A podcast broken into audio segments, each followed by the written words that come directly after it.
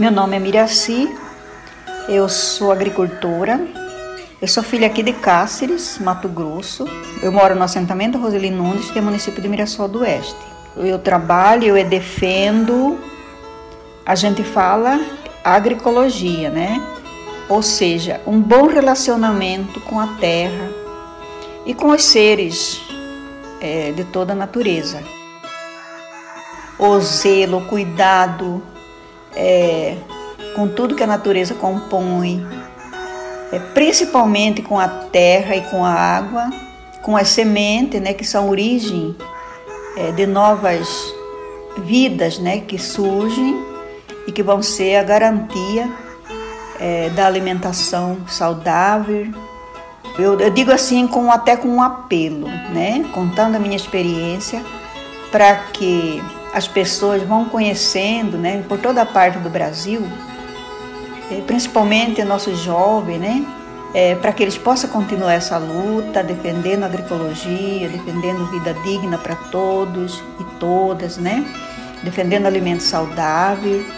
Eu quero é, colocar um pouco a minha história de vida, de lutas e conquista é, no meu espaço onde eu vivo hoje consegui pela luta do MST, junto com toda a companheirada, não só aqui de, de, de, Mato Grosso, mas também do Brasil, né? A gente conquistou, através da nossa luta, um pedacinho de terra do qual é o anseio de todos os trabalhadores e trabalhadoras rurais. E eu quero contar um pouco a nossa luta lá na defesa dos alimentos saudáveis a gente faz parte também de uma associação, né, que chama ARPA, Associação Regional de Produtores Agroecológicos, do qual grupos de vários grupos de famílias desenvolvem esses trabalhos, né? É, mesmo ao meio a várias monoculturas da região, a gente está lá desafiando e a gente é, vive essa experiência de produção é, de alimento saudável, o qual é, alimenta as nossas famílias e também a gente leva para a cidade. Então eu quero dizer assim, da importância de uma luta é, em defesa da vida, porque a gente nessa luta, nos trabalhos, é um outro modelo né, de, de agricultura. É um modelo onde a gente é, valoriza a terra, valoriza é, tudo na natureza, principalmente o próprio ser humano, né? É um direito sagrado, né? Todo mundo lutar e, pela vida e defender a vida. Então, essa luta que eu faço parte, essa luta que eu defendo e essa luta que eu incentivo que todos conheçam e todos é, possam contribuir, cada um de sua forma, para que vários e vários trabalhadores possam é, também conquistar esse direito sagrado, que é a terra, e é, para pro, poder produzir as suas produções é, limpas, saudáveis, para que todo mundo possa ter vida e vida é, com qualidade.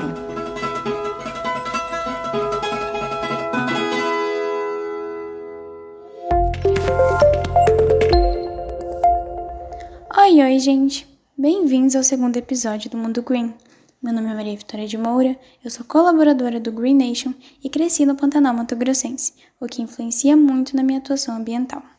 Eu sou Natália Rodrigues, colaboradora Green Nation, sou do Rio de Janeiro e as belezas naturais dessa cidade despertaram sempre a minha curiosidade. Segundo o Censo Agropecuário, a produção familiar agroecológica é responsável por cerca de 65% do abastecimento interno no Brasil. Apenas a sua produção já coloca o país em oitavo lugar no ranking de países que mais produzem alimento no mundo. Para entender melhor sobre agricultura familiar e agroecologia, vamos receber hoje a agrônoma, especialista em agricultura familiar amazônica e desenvolvimento sustentável, Cidinha Moura. Oi, oi Natália, oi Maria. Eu também estou gostando muito de poder participar desse podcast com vocês para falar desse, desse tema que é o que move a minha vida. Agora nós vamos começar com algumas perguntas. Primeiramente, o que significa produzir de forma agroecológica? Nós que trabalhamos com a agricultura familiar, nós sempre fazemos essa conversa com os agricultores, a produção de alimentos né, de forma agroecológica implica em vários elementos dos agricultores terem uma relação, uma boa relação entre eles, trabalhar de forma coletiva e, e usar técnicas, né, como não utilizar venenos, sempre recorrer aos conhecimentos que já foram adquiridos dos seus antepassados, é, colocando em prática com um pouco da realidade em que eles vivem, produzir alimento agroecológico, né, alimento saudável, é, além de tudo, ter uma boa relação com a natureza e sempre se preocupar com a perpetuação da, da nossa espécie, né, com a continuidade da vida na Terra. Essa produção no formato agroecológico poderia sustentar o país, por exemplo? Sempre avaliamos que é da importância de que essas práticas sejam divulgadas, né, para que é, o maior número possível de agricultores e agricultoras né, acessem esse conhecimento de que é possível produzir. Porque os agricultores e as agricultoras, né, que são os que alimentam o nosso país, porque eles produzem realmente comida de verdade. É, nós avaliamos que se todos os agricultores e agricultoras pudessem produzir ter acesso a tecnologias, ter acesso às informações, teriam as condições para produzir mais alimento do que produz hoje. As grandes plantações, né, o agronegócio exportador, produtor de commodities, hoje traz um grande impacto para inviabilizar parte da produção da agricultura familiar. No Mato Grosso, por exemplo, a gente vê o agronegócio sempre utilizando é, o veneno, pulverização aérea, né, com agrotóxicos, que leva a impactar, causando intoxicação nas pessoas e contaminando os rios, que muitas vezes é a fonte de água, né, para a produção agroecológica nas comunidades e nos assentamentos rurais. Se houver uma política de incentivo aos agricultores eles, e às agricultoras, eles podem produzir mais alimentos do que eles já produzem hoje, de forma a fazer chegar na mesa de todos os brasileiros e brasileiras um alimento saudável. Nós acreditamos que é possível. Dessa produção, uma boa parte vai para fora do Brasil e também para ração animal, né? Sim, porque nós sempre dizemos que essa agricultura empresarial, o agronegócio, eles não produzem alimento, eles produzem commodities, né? sempre para exportação. Eu tive o prazer de conhecer algumas comunidades é, na Alemanha que denunciavam e mostravam é, onde ia para a soja que era comprada do Brasil é, para a produção do, de animais e né, que são importados do Brasil e que as pessoas consomem os, os animais com a preocupação de estarem é, comendo é, produtos né, que são produzidos com agrotóxicos aqui no Brasil, e sempre fazendo essa denúncia. Então, nós sempre dizemos que quem produz comida de verdade são os agricultores e as agricultoras, né? e que os, e que o agronegócio produz commodities com essa preocupação aí da, de fazer a exportação. E, e recebem recursos para isso, né? Eles têm acesso a crédito para essa produção, é, com o discurso, a gente vê muito aqui em Mato Grosso, com o discurso de que estão produzindo alimentos. Eles contabilizam tudo como alimento, num país onde muita gente ainda está em situação de risco alimentar que passa fome. O Brasil volta né, ao mapa da fome, mesmo nesse momento, nesse contexto de pandemia. A gente sabe que não é só por conta da pandemia, é por conta da má distribuição de renda e aqui a, a pandemia só veio agudizar isso, né? Infelizmente, a gente vê hoje é, muitas e muitas pessoas em situação mesmo de fome no Brasil. E se, essa, se esses produtos que a, o agronegócio diz que, é, que são, a, são alimentos, fosse comida de verdade, não, não, não teríamos pessoas passando fome. Né? Aqui em Mato Grosso, a gente viu, né, vocês devem ter visto na mídia nacional a distribuição de, os, de ossinhos para as famílias na capital, em Cuiabá. Infelizmente. Infelizmente. E no estado onde se diz o estado do agronegócio, o grande exportador, e as pessoas nessa situação. A nossa indagação é que, que desenvolvimento é esse, né? Que diz que o Estado é um exportador de alimentos com as pessoas em, nessa situação de mendigar restos né, de comida na capital. E sobre a participação das mulheres, a Articulação Nacional da Agroecologia tem um movimento chamado Sem Feminismo Não Há Agroecologia. Você pode dizer para gente qual é o impacto do trabalho feminino no campo e principalmente na produção agroecológica? Nós, da Articulação Nacional de Agroecologia, essa articulação já tem quase 20 anos, são organizações de vários estados do Brasil, e nós, as mulheres, tanto nós técnicas como as agricultoras, é, iniciamos um diálogo entre nós da importância dessa organização das mulheres, então decidimos que teríamos esse nosso nosso mantra que seria a sempre numa agroecologia, porque nós percebemos que as mulheres têm um papel fundamental. Nós, as mulheres do movimento agroecológico, na nossa Articulação Nacional de Agroecologia, nós temos um grupo de trabalho que nós chamamos Mulheres e Agroecologia. E nós é, decidimos que seria importante nós nos articularmos para mostrar a importância das mulheres nesse processo da construção né, tanto do conhecimento agroecológico, como também é, de discutir a participação, o espaço da mulher dentro das organizações que trabalham com agroecologia, é, de pautar também os espaços né, de participação social, tanto do governo como da sociedade civil, entendendo que a mulher, nós mulheres, né, tanto nós técnicas como as agricultoras, têm um papel importante no fortalecimento das experiências em agroecologia e muitas mulheres é, que trabalham na produção e às vezes não acessam os recursos gerados com o seu trabalho.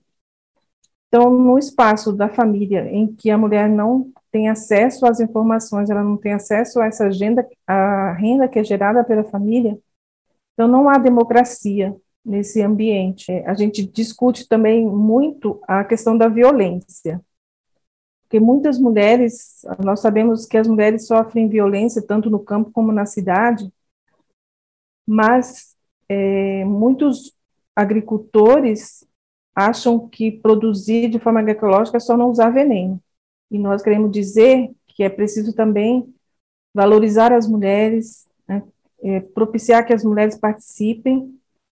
Então, produzir de forma agroecológica é considerar também esse nosso esse espaço é, importante para a participação das mulheres, das agricultoras, das técnicas, né, com respeito, com democracia. É um pouco isso que nós discutimos nesse grupo de trabalho de agroecologia, de mulheres e agroecologia, da Articulação Nacional de Agroecologia. Você falou em relação aos jovens. É difícil incorporar esses jovens a essas práticas agroecológicas? Existe uma dificuldade maior em relação a eles? muitos jovens é, que acessam é, educação né, formal, que a, são levados, muitas vezes saem do campo para estudar, eles começam a não ter condições de voltar para o campo, porque, primeiro, que a educação que recebe muitas vezes é formada para que ele vá mesmo para um mundo bem diferente da realidade em que ele vive, né? uma educação que leva as pessoas a pensarem que o que é bom está na cidade.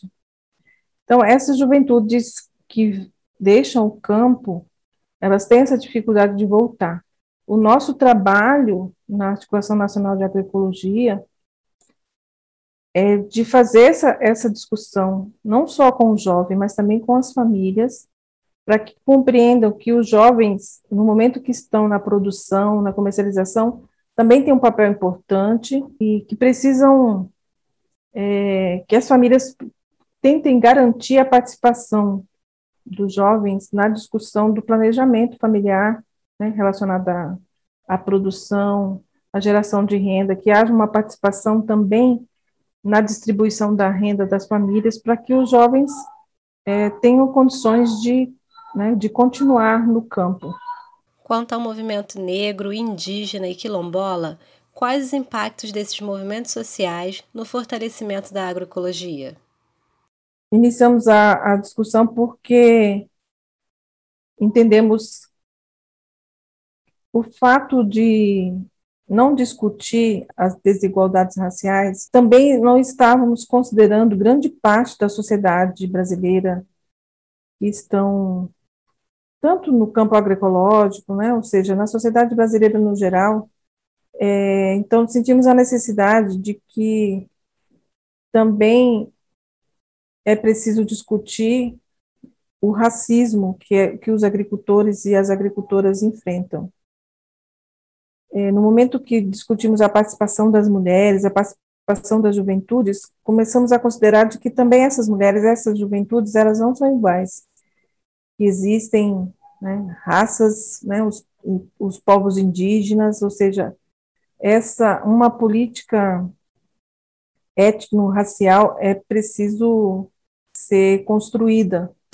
Então, nós, do movimento agroecológico, pensamos que é de suma importância fazer também essa discussão, é, percebendo que muitas vezes né, as mulheres negras, jovens, negros, homens e mulheres, muitas vezes são excluídos dos espaços né, por preconceito, por racismo, por, por fato da cor. Então, nós também iniciamos essa discussão de que é, a agroecologia, né, o movimento agroecológico também precisa considerar esse elemento. Os movimentos agroecológicos falam bastante sobre soberania e segurança alimentar. O que significa esses termos e qual é o papel da agroecologia nessas duas questões? É, eu penso que as comunidades indígenas e comunidades quilombolas, elas, elas têm, elas tiveram e ainda têm né, um, um papel importante é, na construção da agroecologia. No momento que a gente considera os conhecimentos dessas populações, desses povos, nós estamos é, construindo práticas agroecológicas é, baseadas em conhecimentos né, dos ancestrais desses povos. É, essa discussão das comunidades, dos, dos povos né, quilombolas e indígenas, ela não é recente no movimento agroecológico, mas ela começou a ter mais é, visibilidade quando começamos a perceber de que a soberania alimentar dessas comunidades é o que fez com que elas resistissem em seus territórios, porque há muitas ameaças, né, tanto do agronegócio, com a pulverização de agrotóxico, o desmatamento, é, que provoca. Aqui tem, no Mato Grosso também tem casos né, de projeto de mineração no entorno dessas, dessas comunidades. Então, com todas essas ameaças, as comunidades é, quilombolas e, as, e os povos indígenas, eles conseguem resistir porque muitos dessas comunidades ainda produzem, é, guardam suas sementes é, Para nós, do movimento agroecológico, as, as sementes têm um papel fundamental. Então, quando a gente visita aqui, por exemplo, a comunidade quilombola em Mato Grosso, que tem uma variedade de milho que ela preserva há mais de 100 anos, que você não vê em outras comunidades, a partir de aí já dá para perceber, né, dar visibilidade para a importância que essas comunidades têm para a agroecologia. Outras comunidades perderam né, sementes, variedades que já cultivavam. Então, essas comunidades ainda conseguem resistir em seus territórios, mesmo com todas as ameaças, porque, de certa forma, elas garantem ainda a sua soberania alimentar, não dependendo de comprar tantos alimentos de fora, né, nas cidades, como a gente observa, às vezes, em comunidades é, e assentamentos rurais. É perceptível a diferença né, da produção nessas comunidades quilombolas e né, comunidades indígenas, é, que ainda consegue é, além de, do conhecimento da relação com a natureza que elas têm, ainda conseguem preservar variedade que são é, centenárias, né?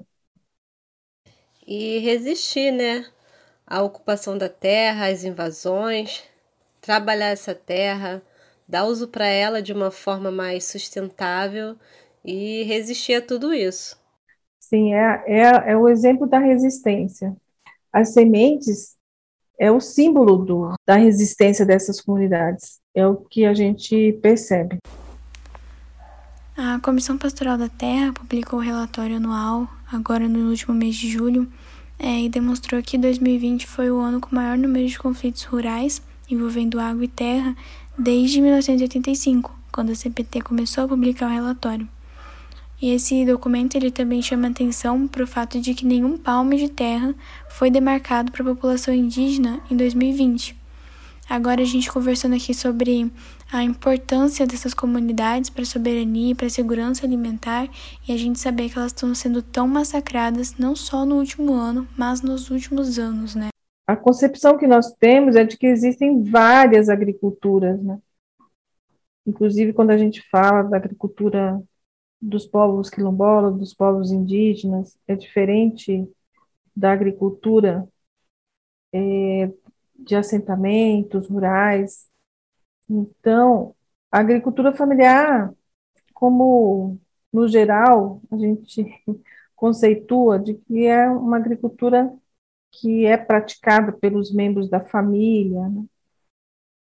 podendo inclusive contratar ou ter uma outra forma de relação né, com, com outras pessoas que possam contribuir, seja um, um funcionário, mas é, basicamente a agricultura familiar é a que, é que é coordenada, que é administrada pela própria família. Né? Muitos aqui ainda trabalham de forma coletiva, ainda temos os mutirões, que aqui na Baixada Cuiabana é um sistema agrícola bem interessante, onde eles chamam de muxirum, que é o trabalho coletivo, né? Várias famílias que trabalham juntas. Mas, basicamente, conceituar a agricultura familiar é isso, é de produzir é, com uma relação mais estreita com a natureza, né? de buscar e de repassar os conhecimentos para os seus descendentes, né, ter essa preocupação. Por que a agricultura familiar tem uma relação mais forte com as práticas agroecológicas? Por, é, porque as práticas é, agroecológicas, né, práticas que não agridem a, a natureza de forma tão drástica como a gente percebe com a agricultura patronal, né, a empresarial que usam máquinas. Então, e a relação entre as pessoas. A gente sempre faz essa comparação de que o agronegócio, ele não lida com pessoas, né? Ele lida, lida geralmente com as máquinas para essa produção. Porque, às vezes, pode ter um grande produtor de soja que é orgânica, mas ele não tem uma relação com a sua comunidade. Às vezes, um produtor orgânico pode estar até em outro país e ter terras e produzir de forma orgânica, sem usar o veneno, mas para nós a agroecologia é muito mais ampla do que isso. Não é só não usar veneno, é um outro tipo de relação entre as pessoas, né, uma relação inclusive com os consumidores e consumidoras, é, de se conhecerem, de trocar ideias, de trocar conhecimentos. que a gente não percebe isso numa agricultura empresarial, por exemplo. Para o movimento agroecológico, a cultura dos, né, dos povos ela é fundamental, porque muitas vezes uma festa de santo, por exemplo, é para comemorar que teve uma boa colheita né, de determinada cultura, é, de determinada espécie, e para comemorar a colheita ou para pedir que, que tenha chuva, né? Então, há sempre uma festa grande porque a colheita foi boa, então, é muito interessante, não só a cultura do ponto de vista de tradição, mas a, a cultura do ponto de, né, de outros pontos de vista, de considerar que é importante também celebrar, que é importante também ter né, alegria, de contagiar as pessoas com alegria, com boas notícias. No Brasil, há políticas públicas que deem suporte a esses agricultores familiares? Existiam políticas, inclusive nós do movimento agroecológico participamos da construção de várias políticas públicas, é, mas no atual governo, a maioria dessas políticas, para começar, no, né, o governo Bolsonaro ele acabou com, com o Ministério do Desenvolvimento Agrário, nesse ministério que tinha várias políticas de fortalecimento da agricultura familiar, da agroecologia, e que não existem mais. Né? Não existe mais recursos para assistência técnica, né, para dar assessoria para os agricultores e agricultoras, suas organizações, até mesmo um programa de aquisição de alimentos, que é um programa que o governo, através da Conab, comprava da agricultura familiar para doar para as, organizações de filantropia. Esse programa também é, já está sendo é, exterminado por, pela falta de orçamento. É, políticas públicas de acesso a crédito, cada dia né, com mais dificuldade para os agricultores acessarem crédito, muita burocracia. E, infelizmente, várias dessas das políticas foram desconstruídas, né, um retrocesso muito grande no campo das políticas públicas. Atualmente, nós estamos dando um pouco mais de visibilidade, fazendo com que a, as agricultoras e agricultores possam é, comercializar seus produtos através do Programa Nacional de Alimentação Escolar, que é um programa que existe há muitos anos, né, mais de 50 anos, e que há uma lei, essa lei ainda existe, que dá obrigatoriedade de compra da, no mínimo 30% dos alimentos que são fornecidos nas escolas sejam adquiridos da agricultura familiar.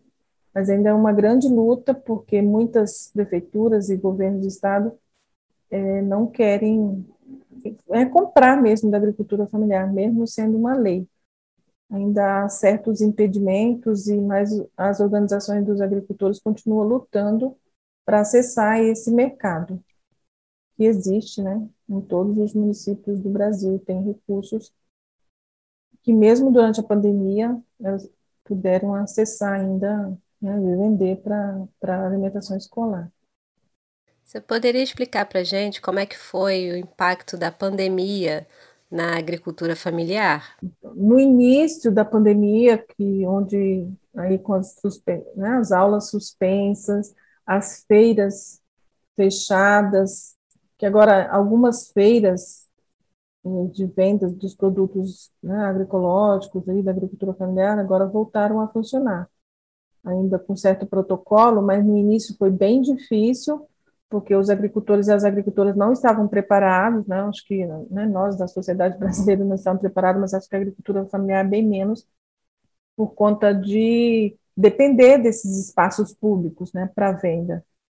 Nós, a, do movimento agroecológico a nível nacional, iniciamos campanhas para de ação emergencial, de buscar recursos de agência de cooperação internacional e algumas fundações aqui no Brasil também de comprar da agricultura familiar para doar para as famílias nas cidades que estavam em situação né, de vulnerabilidade.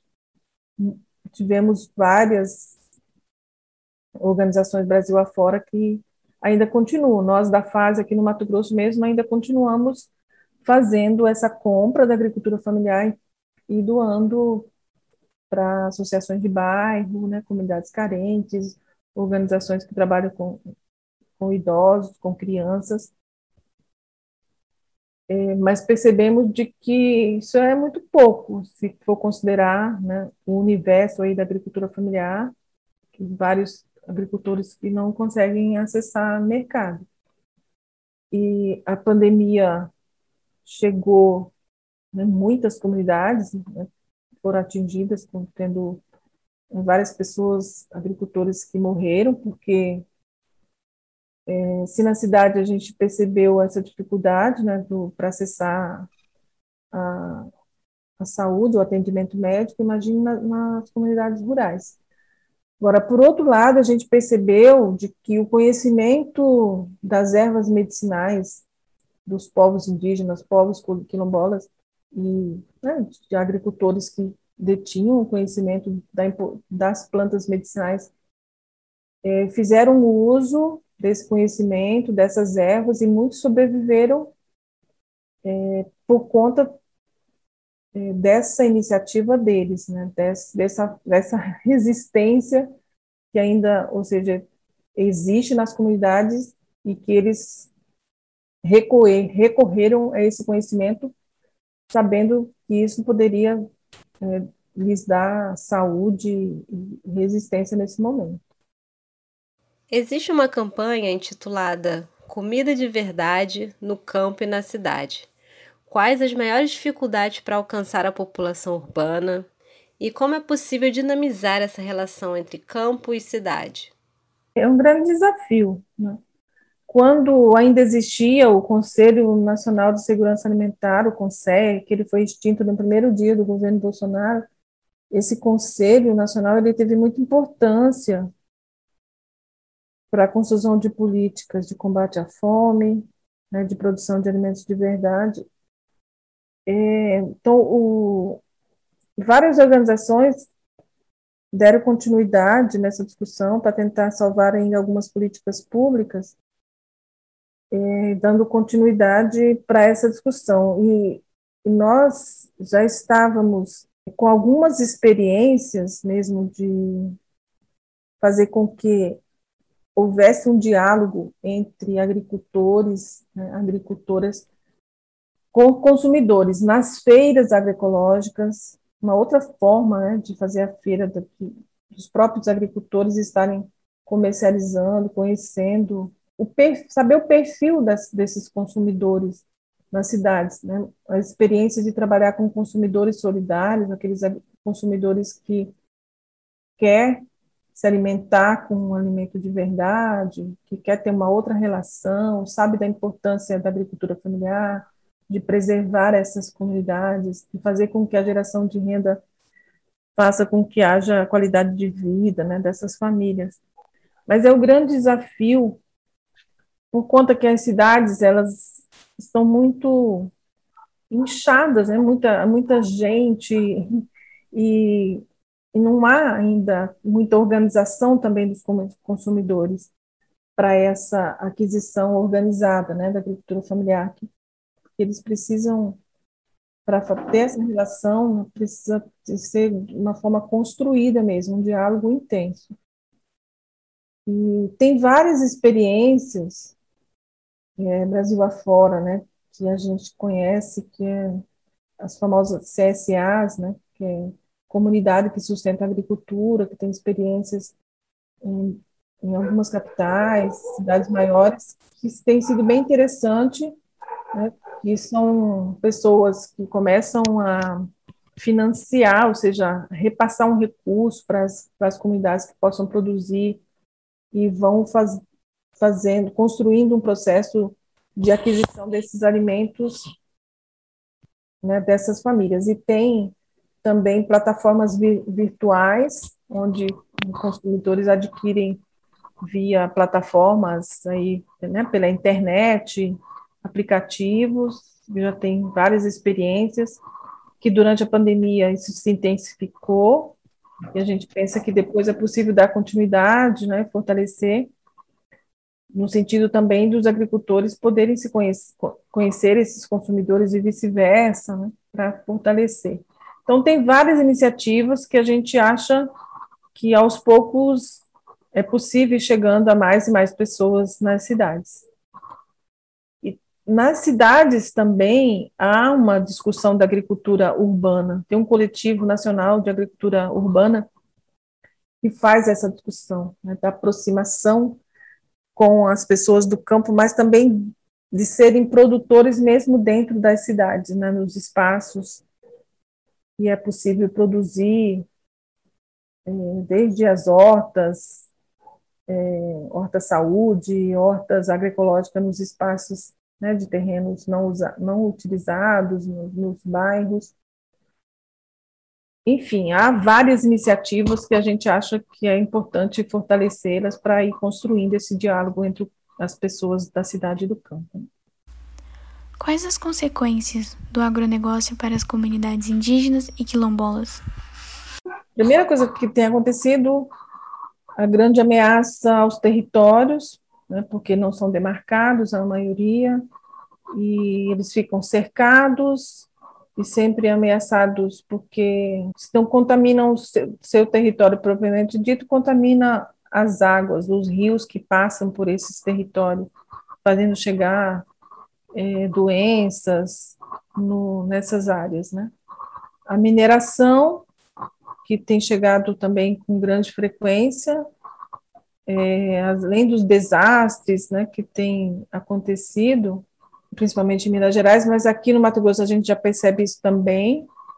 Esses projetos chegam e levam junto a prostituição, e chega, inclusive, nessas comunidades, por conta que aumenta o número de funcionários, principalmente homens, que chegam nesses grandes projetos de mineração.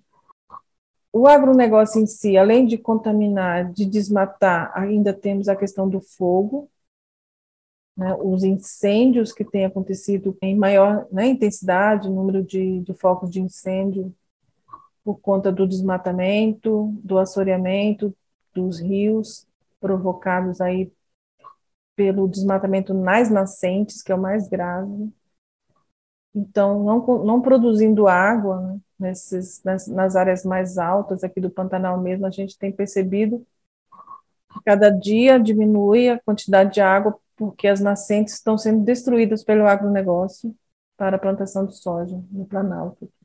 A soja começa a chegar também na região né, da floresta amazônica, no território amazônico aqui do estado a gente percebe isso, leva o desmatamento, aumento da temperatura, nós estamos vivendo aqui dias insuportáveis de calor, e que não, não é diferente do que aconteceu no ano passado, no, né, na época das queimadas, a gente está vivendo todos esses malefícios do agronegócio. Isso é o que a gente vê, né? Aqui não precisa nem é, ir muito longe, né? Está presente aqui no nosso, no nosso cotidiano. A fumaça produzida pelas queimadas que levam né, nós que estamos nas cidades e nas comunidades rurais a não, não ter saúde por conta de tudo isso. Né, o agronegócio recebe recursos do governo federal para cada dia aumentar né, as suas áreas, sem considerar que é preciso pensar no futuro, né? que é muito imediatismo e não achar que, que esse problema não vai trazer né, retornos de problemas para a sociedade em geral. Essa questão do fogo, principalmente agora com as queimadas no Pantanal, como é essa questão histórica do uso do fogo contra os povos e comunidades tradicionais? No Mato Grosso, principalmente, a gente sabe de várias estratégias que o agronegócio usou e continua usando para que acesse mais terras, né? E para isso eles precisam retirar as pessoas, principalmente os povos indígenas, povos quilombolas, dos seus territórios. O discurso do agronegócio sempre de que acha que essas comunidades têm muita terra, eles sempre dizem, né, muita terra para pouco índio, que somos socioambientalistas de que nós somos os catadores de coquinho, então é uma forma de desqualificar esse trabalho, esse modo de vida, na verdade, né? uma falta de respeito com, para com esses povos, com as suas tradições. E a gente sabe que tem muitos casos que usaram o fogo para que as famílias não tivessem mais as condições de continuarem nas suas aldeias, né, de forma bem criminosa mesmo. Muito caso de queima das roças, para as famílias ficarem sem mesmo condições e acabar vendendo quando há uma terra que é possível vender, né, que às vezes também tem casos de ocupação ainda, que não tem a posse da terra, mas de ter essa forma criminosa para poder retirar as pessoas e eles colocarem os, a sua forma de produção, né, do plantio do capim, para poder criar gado, ou para o plantio de, de soja e outras espécies aí que eles usam para exportação.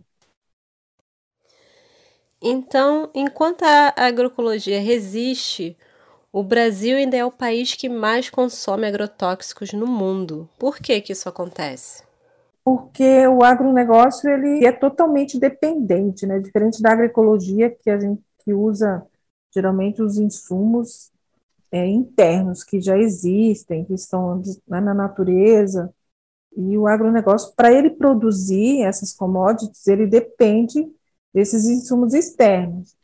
E são pacotes tecnológicos. Quando compra a semente, ele já compra o pacote, ou seja, o adubo e os agrotóxicos para usar, é, independente né, se vai aparecer ou não aquela determinada praga. Ele já, já segue uma receita. O que vende a semente já vende todo o pacote.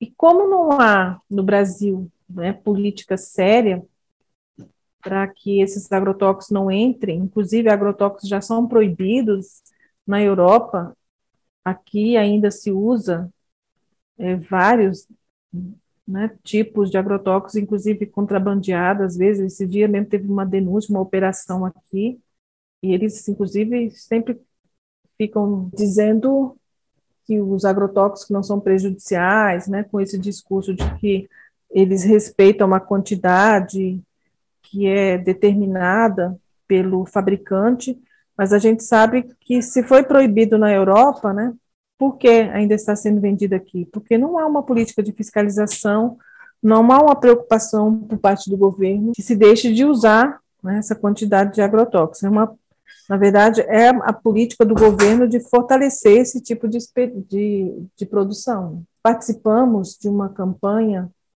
nacional, que é a campanha permanente contra os agrotóxicos pela vida. E nós temos feito muito essa discussão né, dos impactos dos agrotóxicos na vida das pessoas, no ambiente, vários estudos, parceria com com as universidades, tem aqui no Mato Grosso mesmo, tem, tem pesquisadores, né, nas suas pesquisas provaram que o agrotóxico contamina aí o do leite materno, aos, né, os rios, o ar, ou seja, há uma contaminação quase que na totalidade do território mato-grossense por conta desse, desse uso intensivo, desenfreado dos agrotóxicos aqui nas áreas de produção, né? E ainda prejudica, porque os se está no entorno das comunidades quilombolas, das áreas indígenas, dos assentamentos, onde os agricultores é, produzem de forma agroecológica, ainda há essa grande ameaça, porque se está no entorno, né, uma pulverização aérea acaba contaminando também as comunidades. Tem várias denúncias dos agricultores de que é, aviões que né, passam jogando veneno nas, nas fazendas e acaba contaminando as hortas, trazendo grandes prejuízos. Já foi noticiado, inclusive, um caso desse, né? Onde um avião pulverizando veneno intoxicou os alunos, os professores de uma escola em Goiânia. E nada aconteceu e ninguém foi responsabilizado por isso. Tem caso de uma escola em Goiás que os alunos passaram mal durante, né, dentro da escola, os professores desesperados, que não sabiam o que fazer, com as crianças desmaiando, porque o avião passou pulverizando em cima da escola. Aqui no Mato Grosso tem vários casos assim, que a gente sabe. E aí denuncia, vai no Ministério Público, não acontece nada, nada.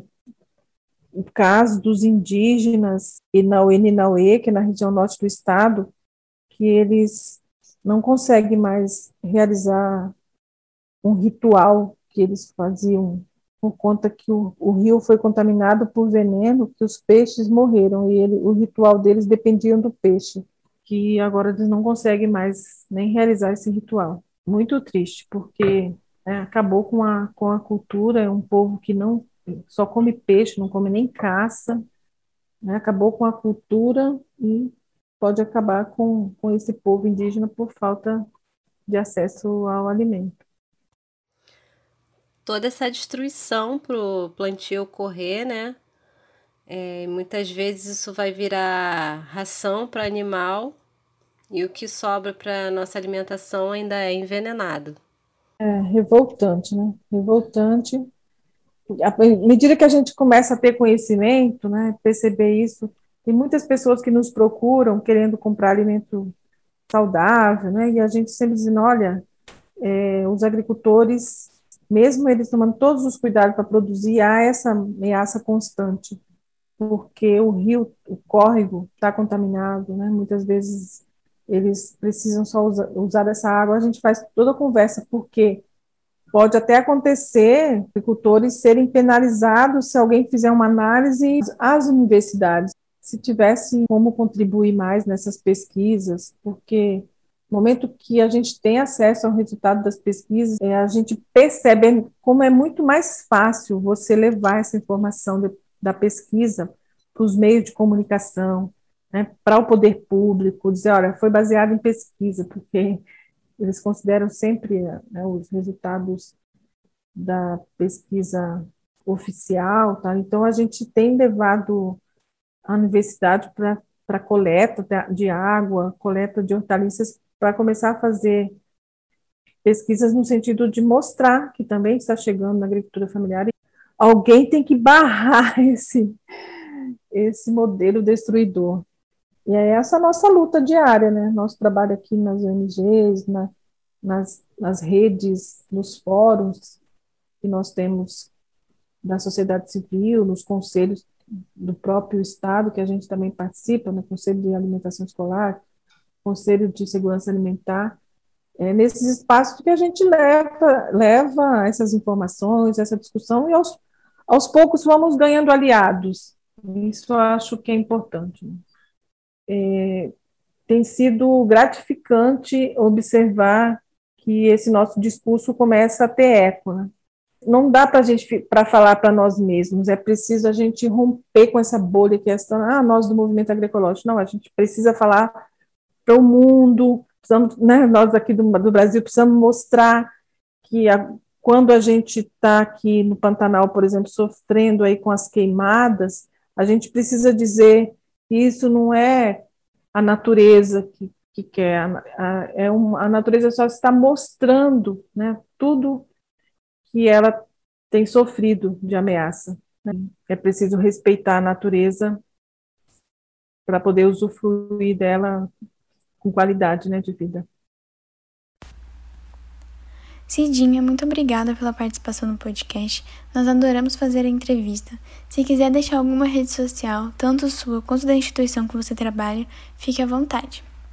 As redes sociais da Fase, ONG Fase, né? Estamos no, no Instagram, no Twitter, temos um site, fase, www.fase.org.br, mostra um pouco do nosso trabalho, né, os seis programas regionais da fase no Brasil, e todos são nesse sentido de fortalecimento né, das organizações sociais. Tem, tem dois programas da fase que também trabalha com as, com as cidades, é, no sentido de a cidade para todos, e nós, é, aqui no Mato Grosso, trabalhamos com, as, com a população do campo. Fiquei muito contente de poder conversar com vocês, espero que a gente possa, em outros momentos, tratar de outros assuntos e trazendo notícias melhores, né?